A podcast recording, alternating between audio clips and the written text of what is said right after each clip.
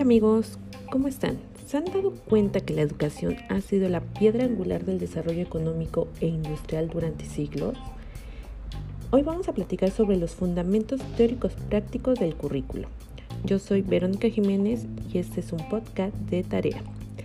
Más o menos a partir de la década de los 30 en Estados Unidos surge la necesidad por parte de la comunidad académica de mejorar la calidad y la eficiencia educativa por lo cual viene de la mano con el desarrollo industrial. Esto, recordemos que en ese desarrollo industrial se necesitaban más obreros. Entonces la educación iba enfocada a crear obreros que trabajaran más de 8 horas. Y aquí es donde empieza a entrar todo esto que se llama la pedagogía industrial.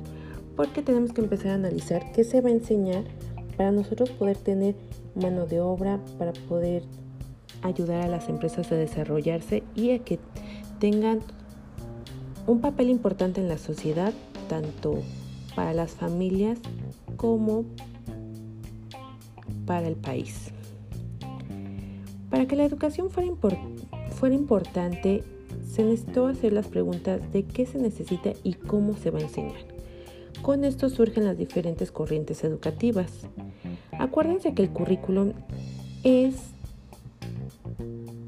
la experiencia las actividades adquiridas, los materiales o métodos de enseñanza que se da el profesor para darles herramientas con fines educativos.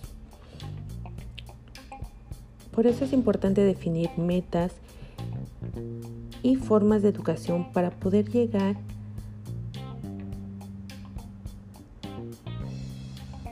a la meta obtenida a la meta que necesitamos en el transcurso de el alumno. Los fundamentos del currículum son las, es donde nos vamos a basar en las teorías del diseño. Acuérdense que los fundamentos son los legales, los filosóficos, los sociales, los epistemológicos, los psicólogos y los pedagógicos. El legal viene hablando de la innovación pedagógica. Necesitamos saber cuáles son las diferencias culturales para que la sociedad pueda convivir en sí y con esto pueda tener un mayor desarrollo industrial. En las filosóficas vamos a hablar sobre las formas del hombre, los agentes productivos eh, que queremos que sean ante la sociedad. Y acuérdense que en esta vamos a utilizar tres componentes, que sería el ser cultural, el ser histórico y el ser social. Son los tres componentes que se ocupan para que los fundamentos curriculares tengan un mayor éxito. El sociológico vamos a hablar que es para la educación una necesidad de la sociedad para superarse, para entender el entorno social en el que se desarrolla y con eso saber las necesidades que se, que se ocupan en ese entorno y saber cómo llegar nosotros como docentes a que esos alumnos comprendan y sean herramientas para su futuro lo que les vamos a enseñar. El epistemológico se basa en el conocimiento, el saber en las ciencias y en la investigación cuantitativa, porque con esto tendremos un margen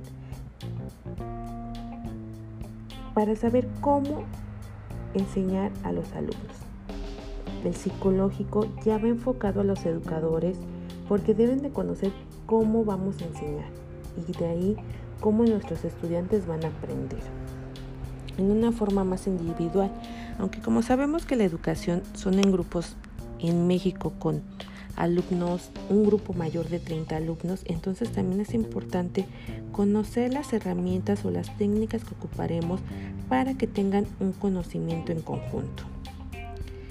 La educación va a depender de tiempo, de la época, de las características evolutivas que tengan. Y a nivel pedagógico, los maestros y la escuela trabajan en conjunto para tener estas técnicas pedagógicas. tener que saber qué aprendizaje flexible les vamos a dar, que sea un aprendizaje duradero, significativo y útiles. Por eso es importante tener en cuenta el fundamento teórico y práctico del currículum porque serán las herramientas que les daremos a los alumnos. Debemos de adaptarnos al tiempo, al espacio y a la tecnología. Gracias por escuchar.